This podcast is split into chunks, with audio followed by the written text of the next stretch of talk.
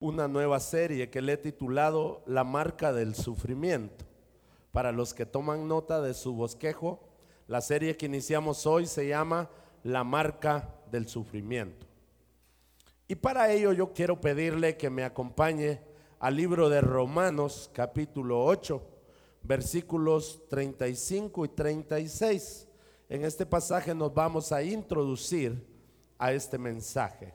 Romanos capítulo 8, versículos 35 y 36. La palabra del Señor dice, ¿quién nos separará del amor de Cristo? Es una pregunta. Y sigue preguntando, tribulación o angustia o persecución o hambre o desnudez o peligro o espada, como está escrito por causa de ti somos muertos todo el tiempo. Somos contados como ovejas de matadero. Este pasaje es retador para todo creyente genuino. Retador, hermanos. Porque nos pone a que analicemos si habrá algo que nos pueda separar del amor de Cristo. El, el escritor Pablo dice, ¿habrá algo que nos pueda separar del amor de Dios? Nos da una serie de circunstancias que son válidas para ver qué tan fuerte es el amor de Cristo para nosotros. Él nos da una serie de circunstancias un poco difíciles. Él dice tribulación, angustia. Oiga lo que dice, persecución, hambre, desnudez. Habla de peligro, serie de espada, o sea, alguien que está al filo de la muerte. Nos da una serie de circunstancias que son válidas. Son válidas, hermanos. Pero si bien aún en cualquiera de estas circunstancias, Dios nos seguirá amando pero en cualquiera de ellas muchos pueden dejarse, dejar de amar a Dios, pueden alejarse de Dios, incluso blasfemar contra Dios. Pablo pone esta serie de circunstancias, mis amados hermanos, porque Dios en medio de todas ellas, Él nos va a amar. Pero estas mismas circunstancias pueden hacer que el creyente deje de seguir a Dios, abandone su fe. Creo que de parte de Dios, hermanos, he sido movido a hablar acerca del sufrimiento, porque hemos llegado al tiempo donde el creyente está acostumbrado a escuchar de éxito a escuchar del campeón que llevas dentro, del Dios de la abundancia. ¿A quién no le gusta ese Dios? El Dios de la abundancia y del Dios de toda riqueza y bendición. Díganme, díganme, ¿a quién le sobra la plata esta tarde? Que diga, ya no hay que hacer con tanto dinero, ¿verdad? De hecho, se pone a contar y cuando llega al día 5 lo tira porque los días 5 no los cuenta. ¿Quién? Así que si nos hablan de un Dios de riquezas, de bendición, un Dios bueno, eh, nos hablan de éxito, nos hablan de todo esto, hermanos, claro que nos va a gustar. De hecho, seríamos muy felices escuchando estos mensajes. Y cuando el creyente, hermanos, se acostumbra a escuchar y a experimentar esta parte maravillosa de Dios, es feliz, porque seamos honestos. Dios es un Dios de bendición. ¿Cuántos dicen amén? Amén. Sí. Va, es un Dios que puede prosperar a un hombre, ¿cierto? Es un Dios que lo puede prosperar. Acá hay grandes testimonios en esta iglesia, hermanos. Testimonios de gente que empezó lustrando en el parque y hoy es empresario. O sea, Dios puede prosperar. O sea, Dios también es un Dios de bendición y somos felices escuchando a ese Dios. El problema es que cuando vienen pruebas, que muchas de ellas son para son para para probarnos, no para destruirnos, sino para ver cuánto amamos a Dios. La mayoría, hermanos, son reprobados y hallados interesados en el Dios de las bendiciones, pero que en realidad nunca le amaron. Hermanos, en estos años de ministerio que Dios me permite desarrollar, he conocido cantidad de personas y muchas de ellas en situaciones muy difíciles, viviendo en situaciones precarias, cuando hace falta de todo y todos los días hay que orar porque Dios provea. También he conocido cristianos que han tenido esa oportunidad de crecer en abundancia, donde nunca faltó nada, donde siempre hay, donde al contrario sobra. He conocido gente que anhela tener un pepino para comérselo con sal. Y conocí personas también que tiraban la fruta porque se arruinaba en la casa. Vinieron las siranos pero cuando vinieron las pruebas, cuando vinieron las circunstancias difíciles, el que siempre estuvo orando a Dios, el que siempre estuvo orando por algo básico, resistió la prueba. Y aquel que se acostumbró a una vida de comodidad y que nunca le faltó nada, que siempre tuvo en abundancia, cuando le faltó, fue reprobado porque estaba acostumbrado a ver al Dios de bendición, no al Dios de la prueba. Las consecuencias de no entender el sufrimiento en la vida del creyente es que muchos que un día adoraban a Dios, cuando se encuentran en dificultades, escaseces y sufrimientos, han tomado la decisión de alejarse de Dios. Incluso a culpar a Dios de la situación en la que se encuentran. Esto es una situación, hermanos, que no podemos obviar. El sufrimiento en el creyente. Es por eso que hoy hay lugares donde lo que se predica es, yo lo escuché abiertamente ese predicador decir de esta manera, la pobreza es una maldición. Así lo dijo, la pobreza no es de Dios. ¿Y qué hacemos cuando Jesús dijo a los pobres, siempre los tendréis con vosotros. ¿Y qué, ¿Y qué hacemos con esos pasajes? Hermanos, Paul Washer expresó esto. Los apóstoles nunca enseñaron a la gente cómo evitar el sufrimiento. Más bien lo predijeron y estaban decididos a preparar a las personas para ello. George Mueller decía de esta manera, Aprender a tener una fe firme es aprender a soportar grandes pruebas. He aprendido mi fe manteniéndome firme en medio de pruebas severas.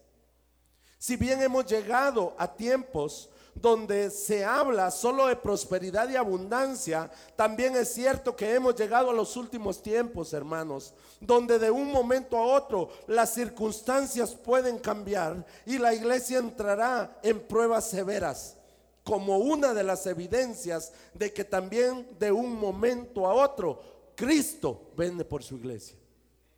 Hermano, la venida de Cristo antes de que Cristo venga por su iglesia, esperamos que hayan acontecimientos difíciles, donde la iglesia es probada, donde la fe es sometida a prueba. Y es ahí donde salen a luz los que un día verdaderamente amaban al Señor. Los que un día, verdaderamente un día se entregaron a Cristo de corazón.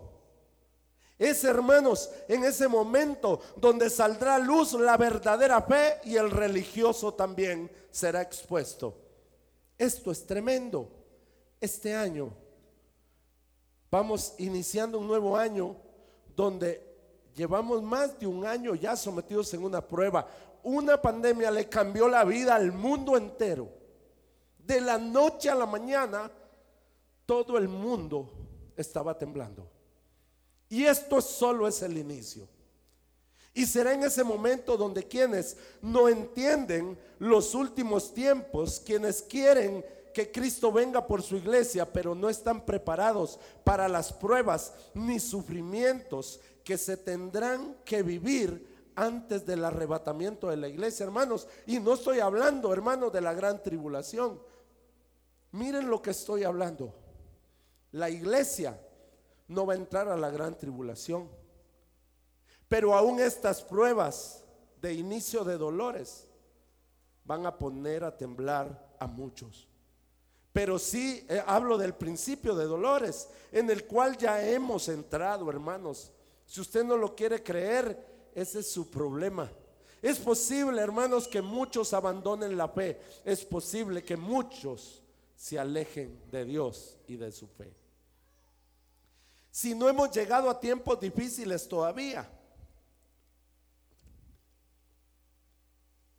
Y hay creyentes, hermanos, que abandonan la iglesia, abandonan su vida de oración, abandonan su vida de adoración. Uno los encuentra y le pregunta, hermano, ¿qué le pasó? Ay, es que usted tiene un gran problema ahí con, con mi hijo. Y se alejó de Dios solo por eso. Imagínese cuando venga el sufrimiento verdadero. Es necesario hablar de esto si la iglesia va a ser levantada por Cristo, viene por su iglesia, la iglesia debe estar preparada para que nadie se quede, hermanos. Lo primero que yo quiero enseñar en esta tarde es que nada nos puede separar del amor de Cristo, pero muchos pueden dejar de amarlo a Él. Romanos 8, repetimos el pasaje 35 y 36. ¿Quién nos separará del amor de Cristo? ¿Tribulación o angustia? ¿O persecución o hambre o desnudez o peligro o espada? Como está escrito, por causa de ti somos muertos todo el tiempo, somos contados como ovejas de matadero. Cuando leemos este pasaje, claramente vemos que una de las marcas de, un creyente es el sufrimiento, hermano. Sí. Pablo nos pone a pensar en el cuando nos encontramos que puede pasar un creyente, pero para consolarnos cuando nos encontremos en ello. Esto es tremendo. Lo que Pablo nos está diciendo es que aunque a muchos les toque sufrir la misma muerte, Ninguno de ellos, por trágico que parezca esta, puede ser separado de Dios ni del amor de Cristo. El amor que Cristo nos tiene. Miren, cuando Pablo habla de tribulación, habla de angustia, habla de persecución, habla de aguantar hambre, de pasar sufrimiento, lo hace para consolarnos, aunque a usted le cueste percibirlo hoy. Él dice, si pasas hambre, si te persiguen, si pasas una situación muy difícil, aún si te toca morir por ello, la muerte no va a hacer que Cristo te deje de amar ni que Dios te abandone. Eso es lo que Pablo está diciendo. El sufrimiento por amar a Cristo, por adorarle, por obedecerle, tiene un valor muy grande para el Señor, hermanos. Tiene un valor muy grande. Tenemos que recordar que la misión de Dios para la iglesia en el transcurrir del tiempo se ha cumplido en medio de grandes desafíos y muchos de estos desafíos el precio ha sido la vida misma. Sí, hermanos. Muchos han muerto por la palabra bendita para que nosotros hoy estemos acá. Si en este último tiempo nos toca vivir pruebas y angustias grandes por nuestra fe, mis amados hermanos, en Cristo, ¿qué harás? ¿Qué harás? Si hubiera persecución en tu vida y en la de tu familia, represalias por consecuencias de tu fe, ¿qué harás? ¿Qué pasaría si te empiezan a perseguir o a tu familia la empiezan a perseguir por causa de la fe, por consecuencias de adorarle a Dios, ¿qué harás? ¿qué vas a hacer? Si no tuvieras nada y te toca aguantar hambre y enfermedad por tu fe, ¿qué harías en este momento? De verdad, hermanos. Si de un momento a otro cambió todo el mundo con la pandemia, puede venir alguna disposición que cambie la vida de todos también. ¿Y qué haríamos? Si por tu fe te llegaran a quitar todo. Para los que se han aferrado a su casa, a sus cosas. Pero digamos que de un día para otro, por causa de tu fe, por amar a Cristo, te quiten tu trabajo, te cierren tu negocio, te quiten tu casa, todo. ¿Qué harías si te toque aguantar hambre y enfermar por ello? Si por tu fe te llegaran a quitar todo, incluso la vida, está en juego, ¿qué harás? ¿Renunciarás a la fe? Vienen tiempos difíciles para la iglesia, vienen tiempos difíciles para el genuino creyente. Y hablo del genuino creyente porque el que no es creyente genuino, les aseguro que en la primera de cambio va a ceder. Ya con dos días de aguantar hambre, dice, bueno, de todas maneras, neguémoslo pues para que nos den de comer. Con tal que me devuelvan mi negocio, bueno, digamos que no creemos en Dios pues porque necesitamos, eh, eh, Dios sabe que por eso lo hacemos. No, hermanos, nada va a justificar que neguemos nuestra fe. Si Cristo aún no ha venido por su iglesia, ¿cómo reaccionarías ante tales circunstancias? El día de hoy debemos comprender que es posible que en estos últimos tiempos nos toque vivir algo así, hermanos. No podemos descartarlo que esto no va a pasar nunca. Si no tenemos en cuenta el sufrimiento como parte de nuestra vida, correremos el riesgo de flaquear a nuestra fe. Correremos el riesgo de alejarnos de Dios y de negar nuestra fe. Sí, hermanos, la vida cristiana no es un juego ni una costumbre mera, pasajera. La vida cristiana es una vida de conciencia. E, es, es con entendimiento y convicción de quién soy y por qué estoy acá. En segunda de Tesalonicenses, capítulo 1, versículos 4 y 5, dice la palabra de Dios, segunda de Tesalonicenses 1, 4, 5 tanto que nosotros mismos nos gloriamos de vosotros en las iglesias de Dios, por vuestra paciencia y fe en todas vuestras persecuciones y tribulaciones que soportáis. Esto es demostración del justo juicio de Dios, para que seáis tenidos por dignos del reino de Dios por el cual asimismo padecéis. Pablo está diciendo que somos dignos del reino de Dios cuando padecemos por Él.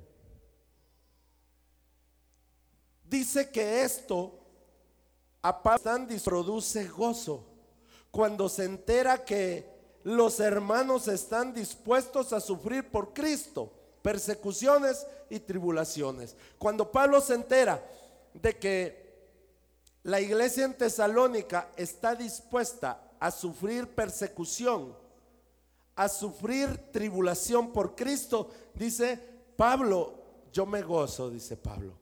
Él dice que el juicio de Dios será justo, porque nadie quedará sin culpa de los que hagan sufrir a un hijo de Dios.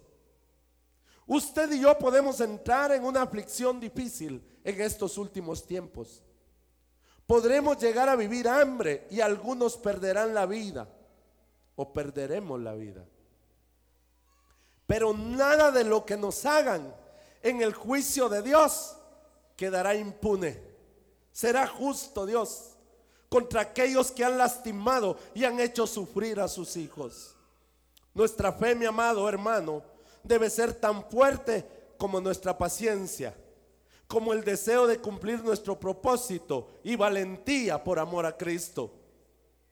De la manera que somos pacientes, así es nuestra fe. De la manera que somos valientes, así es nuestra fe. Debemos de ser así. Pablo nos exhorta. El sufrimiento es parte de la vida cristiana, como de la misión cristiana, hermanos. Si alguien dice, yo desarrollo un ministerio, yo sirvo al Señor y nunca ha pasado una prueba, nunca le han hecho un desprecio, nunca lo han visto mal, nunca lo han criticado, no ha hecho nada aún para Dios. Muchos de los que llevaron el Evangelio a nuestros países latinoamericanos, hermanos, tuvieron que enfrentar sufrimiento. Algunos vivieron persecución y otros murieron, hermanos. Gracias a ellos hoy estamos aquí adorando a Dios y sirviéndole a Cristo. Aceptemos el sufrimiento y nunca nos separemos ni dejemos de amar a Cristo. Amén.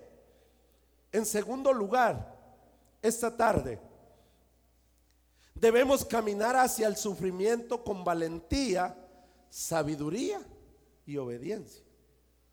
Esto es fuerte. Le voy a leer dos pasajes que Cristo nos da. Mateo capítulo 10, versículo 16. Él dice, he aquí, yo envío, yo os envío como a ovejas en medio de lobos.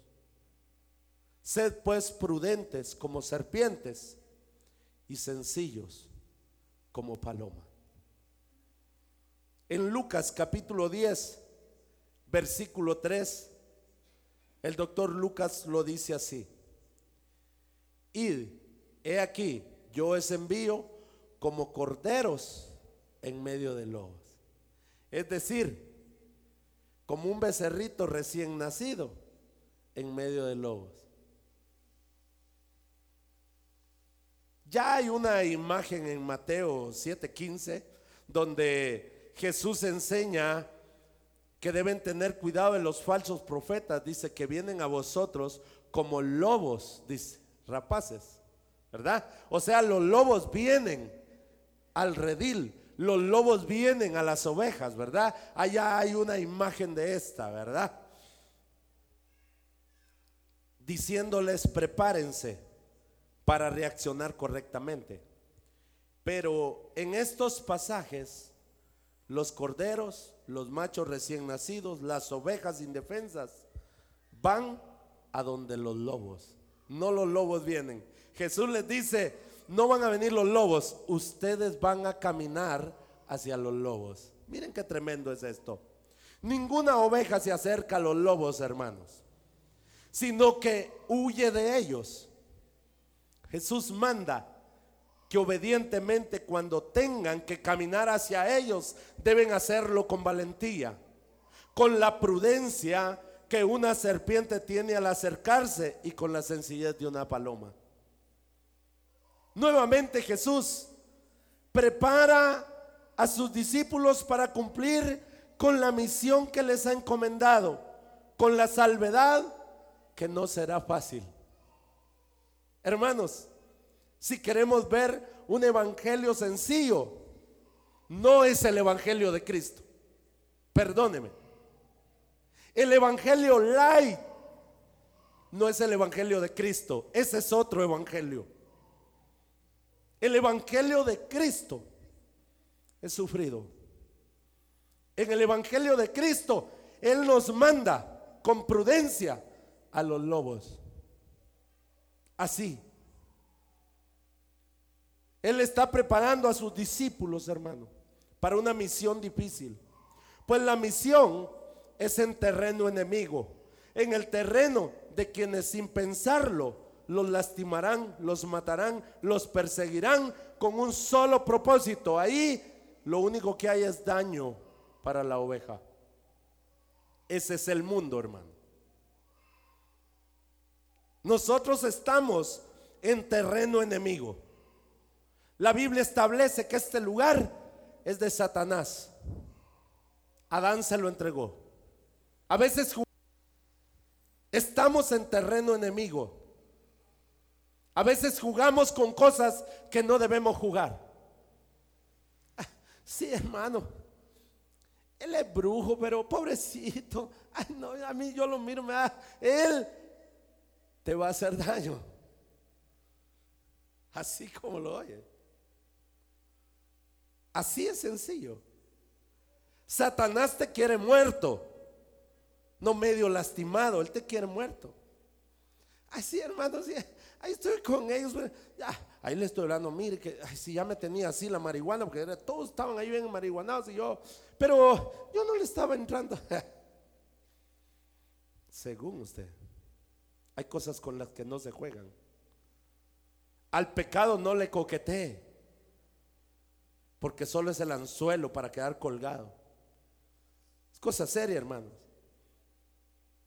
El creyente debe ser valiente cuando tenga que sufrir por el Evangelio. Tiene que ser sabio al momento de decidir si arriesgar o no. Esto es sabiduría. Porque hay otros que se meten a líos, cristianos que no son sabios. Es que yo voy en el nombre de Cristo y cabal, hermano. Porque no fue sabio. Hay que tener sabiduría. Hay anda un montón de cristianos que acaban de recibir a Cristo y no saben ni qué es la salvación. Todavía les llama la atención el mundo y se atreven a ir a echar fuera demonios y que nosotros, perdóneme, está equivocado. Hay que ser sabio. Hay un momento donde usted decide si arriesgarlo todo o no. Debe tener presente cuándo arriesgar y cuándo esperar un poco más. Pero obediencia ante todo a Dios en cumplir su propósito. Esto es no evadir el sufrimiento cuando sea necesario y caminar hacia Él con valor, sabiendo que es parte del propósito nuestro, hermano. Debemos ser esos cristianos. Que cuando tengamos que sufrir por Cristo, no nos tiemble la vida, hermanos. Así es sencillo. No podemos ser cobardes. Cuando tengamos que sufrir por Cristo y sea necesario, tenemos que caminar hacia el sufrimiento. El sufrimiento en el creyente saca a luz su carácter saca a luz la fe que tiene, la valentía, la sabiduría y la obediencia, hermanos. Pero hay creyentes miedosos, ¿verdad? Hay creyentes miedosos que es que yo vi, hermano, es que yo vi ahí que estaba un, hermano ahí que se las pica de diácono, pero lo vi robando, pero, ay no, yo con problemas no quiero, cobarde. Es que yo vi que él estaba echándose un cigarro y estaba tomando y de ahí lo vi subiendo que estaba predicando, pero ay, yo problemas no quiero, usted es un cobarde. Ese no es el carácter de un creyente. Un creyente cuando debe sufrir por Cristo lo hace. Es que yo no quiero problemas que van a decir que soy chismoso. Le voy a hacer una ¿Es mentira lo que está diciendo? No, es verdad. Entonces no es un chismoso, es verdad. pero usted no está dispuesto a sufrir por Cristo. Quiero ver el día que, le toque que aguantar hambre por Él, va a negar la fe de Cristo por cobarde. No podemos ser así. No se puede ser así. Todos critican a veces el trabajo pastoral. No, que el pastor, que si yo estuviera ahí, yo hubiera hecho eso. ¿Por qué no es pastor? Ah, es que yo no quiero clavos. Yo tampoco quiero clavos. Pero sabe, bueno, hay pastores cobardes también. hay que decirlo, ¿sí? Hay pastores miedosos, ¿verdad? Ah, no, yo, yo no quiero problemas con los hermanos, se equivocó de trabajo, hermano. Como lo están grabando, alguien lo va a oír. Ah, es que yo no, es que yo, hermano, no, usted no debe ser pastor. Usted debería ser ayudante albañil. Otra cosa donde no tenga ningún problema. Pero menos pastor.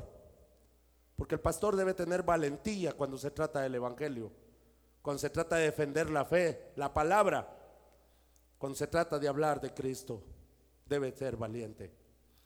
Y el último punto que quiero tocar, fuimos llamados a tomar con valentía la cruz de Cristo. Esto es tremendo. Todos decimos, ah, es que mi cruz. ¿Saben qué dicen algunos? Ay, sí, hermano, es que tu, tu, tu esposa, tu esposo, ¿verdad? A veces la esposa a veces el esposo. Ay, es que no hay que ser, es tu cruz. Esa no es cruz, hermano. Usted está equivocado. Cruz de apellido tal vez, pero tu cruz no es. Sí, así. Ay, patojos, a veces diciendo, ay, es que yo no hay que hacer con ese mi novio que, que es mi cruz. ¿Qué cruz va a ser esa? Porque nos jactamos con un pasaje que no tiene nada que ver con lo que Cristo quiere de nosotros. Evangelio según San Lucas, capítulo 9, versículos 23 y 24. Y decía a todos, si alguno quiere venir en pos de mí, niéguese a sí mismo, tome su cruz cada día y salvar su versículo 24. Porque todo el que quiera salvar su vida la perderá. Y todo el que pierda su vida por causa de mí, este la salvará. ¿Estás dispuesto a perder tu vida por Cristo?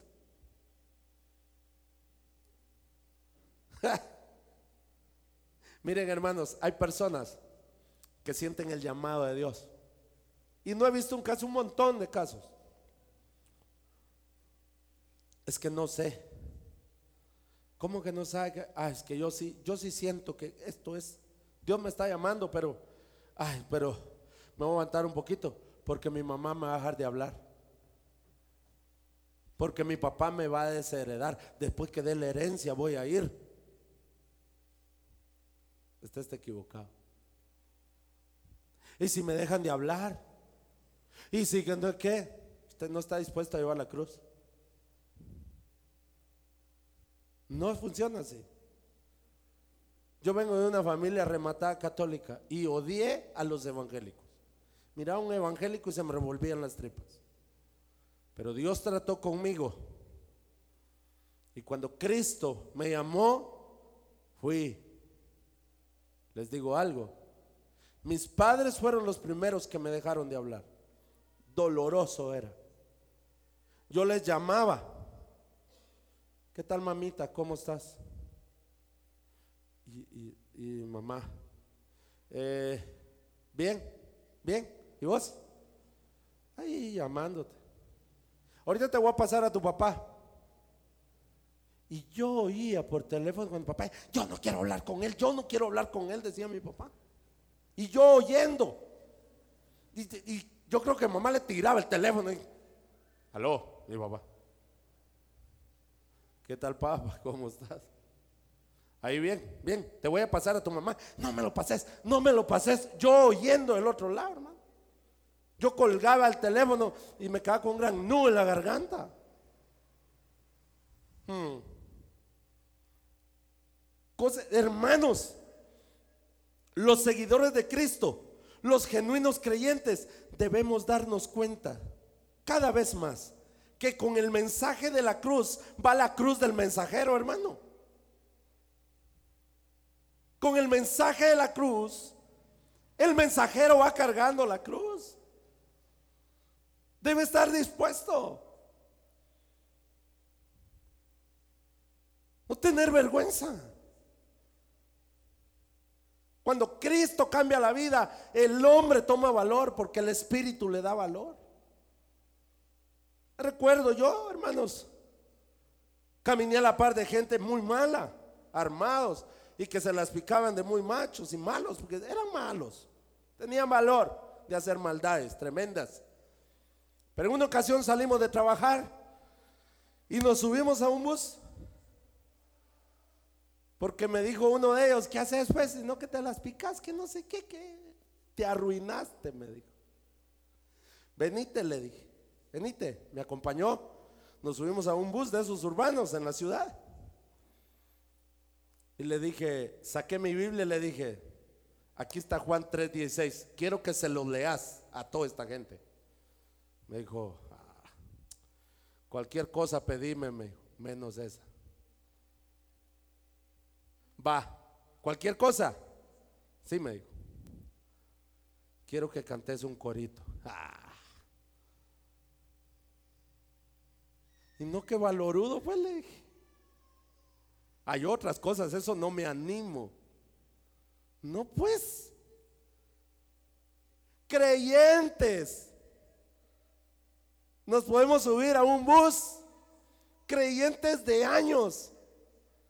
Y decirle, hermano, denles un mensaje a esta gente. Ah, yo no hay cómo les tiemblan las piernas. Pero Dios da valor. Dios da valor. Comprender esto deja ver que no podemos concebir apropiadamente la misión que nos fue encomendada sin el sufrimiento y la persecución, hermano. No hablar del sufrimiento y de la persecución y más aún no aceptarlo como algo real en nuestras vidas, habla de la marca más descuidada de la verdadera iglesia de Cristo, hermano. No existe registro de bonanza en las escrituras. Cuando la iglesia empezó, hermanos, no existe eso. Un evangelio sufrido siempre. Cada uno de nosotros debemos estar preparados para enfrentar los desafíos, tanto esperados como los inesperados, hermanos, en nuestro ministerio, en nuestras vidas y en el propósito que tenemos. Te voy a hacer una pregunta. ¿Cuál es el propósito por el cual estás acá? Sé que viniste a adorar a Dios. Sé que viniste a alabar a Dios. Pero estás acá ¿por qué? ¿Cuánto tiempo llevas de haber recibido a Cristo? ¿Cuánto tiempo? La pregunta es ¿para qué te llamó el Señor? Y tu propósito, cuando lo cumples, vas a encontrar cosas difíciles, sufrimiento. Pero la historia de la iglesia del Señor, nuestra iglesia, es de sufrimiento y martirio, hermanos. Y termino con esto. ¿A qué precio? Cristo es nuestro ejemplo. Él es nuestro ejemplo. Cargando su propia cruz. ¿Qué significaba la cruz? Muerte y él cargó su propia muerte. Yo quiero que tú te pongas a pensar ese momento. No ha dormido, no ha comido, lo han golpeado. Los historiadores dicen que le arrancaban la barba, arrancada la barba. ¿Cómo cuesta arrancarse una ceja? Va? Ahí está, ay, cómo duele. Y le arrancaban la barba. Lo molieron, hermano. Sus nervios, sus músculos estaban abiertos. Su sangre supuraba por todo el cuerpo. Y ahí está Cristo, nuestro ejemplo. Abrazó su cruz. abrazó aquel, aquel peso de la cruz. Su muerte. Su muerte. Ahí iba. Con gran dolor. Y aún le iban pegando, latigándolo. Pero les voy a decir algo. Tuvo éxito. Venció la muerte. Se levantó al tercer día y está sentado a la diestra de Dios Padre. ¿A, qué precio? ¿A qué precio? El inicio de Pedro, ¿cómo fue? Sí, se equivocó. Claro que se equivocó. Pero ahí está Pedro desarrollando su ministerio. Y en su primer mensaje se gana tres mil almas para el Señor. Esa gente verdaderamente se arrepintió. Y después de arrepentidos se bautizaron de una vez. Eran parte de la iglesia. Tuvo éxito, sí, pero ¿a qué precio? Cuando le toca morir dice, crucifíquenme boca abajo porque no soy digno de que me crucifiquen como mi Señor. Ahí está Pedro.